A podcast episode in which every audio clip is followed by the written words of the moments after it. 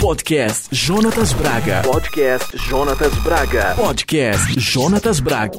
Então o trabalhador fica parado, o que ele tem que fazer passa diante dele ali na esteira, economiza tempo e é mais produtivo. Tudo sobre o Enem, filosofia, sociologia e uma reflexão crítica sobre o mundo. Até o tempo de descanso o burguês quer controlar. O tempo é dinheiro, né? Podcast Jonatas Braga. O mundo fora da caixa.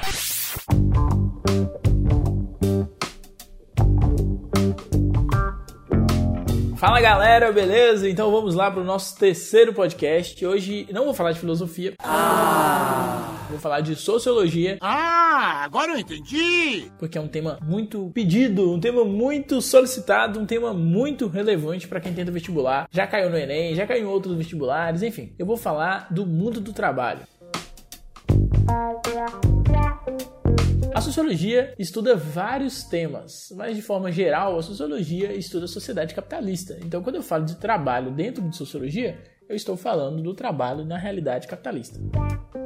O capitalismo é um modo de produção onde as relações sociais estão pautadas na busca pelo lucro. Então, todas as relações sociais, toda atividade laboral está essencialmente vinculada com o interesse de ter ganho, lucro, dinheiro. Então, dentro do capitalismo, tempo é dinheiro, tudo é dinheiro. O capitalismo se consolida com a Revolução Industrial. Então, desde o século XVIII, as várias fases da Revolução Industrial vão manifestar realidades diferentes. É claro que a essência do processo continua a mesma, a busca pelo objetivo principal, que é o lucro. Só que dentro desse processo de transformação, de aperfeiçoamento, o capitalismo vai manifestar alguns modelos de produção em série, alguns modelos de produção em série vão surgir, vão ser aplicados e que vão impactar muito a vida do trabalhador, do burguês, enfim. O Taylorismo foi criado por Frederick Taylor, que era um engenheiro. O cara formulou uma teoria que era pautada na busca por produtividade. E o que é produtividade? É quando você diminui o tempo ao realizar uma tarefa e amplia e aperfeiçoa os resultados. O Taylor, analisando as fábricas nos Estados Unidos, ele percebeu que havia muito tempo ocioso e que as atividades laborais aí do trabalhador no dia a dia da fábrica, elas não eram tão reguladas. E isso fazia com que existisse existisse muito tempo ocioso ou que o trabalhador no final do dia fosse pouco produtivo. Então o que, é que o cara vai propor? Ele vai propor que a sociedade, as fábricas, as indústrias, elas passam a controlar de forma rígida o dia a dia do trabalhador. Então, essa racionalização do tempo vai fazer com que o trabalhador não perca mais o seu tempo ao longo do processo produtivo e seja mais eficiente nas suas funções. Outro fato importante é que o Taylor vai propor a divisão do trabalho. Então, quando você pega uma tarefa e divide essa tarefa em pequenas partes, você amplia a eficiência. Então, a divisão do trabalho e o controle racional do tempo e das atividades do trabalhador são características importantes do Taylorismo. Existem outras características, é claro, mas como o nosso tempo aqui é curto, eu vou me ater às características gerais.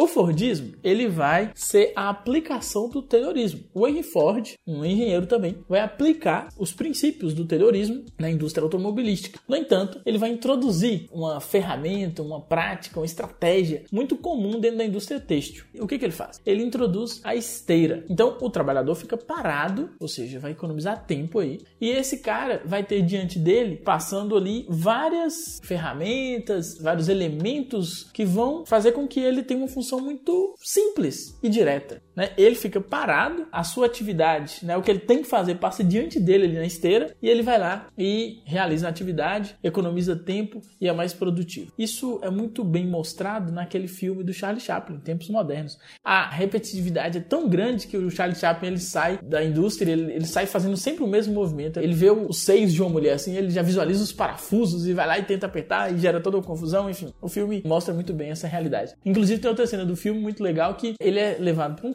né? Um cara vem vender um produto lá que é para economizar o tempo de almoço dos trabalhadores. Então o, o Chaplin fica sentado ali na mesa e a comida vem à sua boca. Aí gera toda uma confusão, mas a crítica tá ali, né? Mostrar que até o tempo de descanso o burguês quer controlar. O tempo é dinheiro, né? Time it's money. Time it's money. Lembrei do episódio do Chapolin Colorado. Vem ser Super Sam.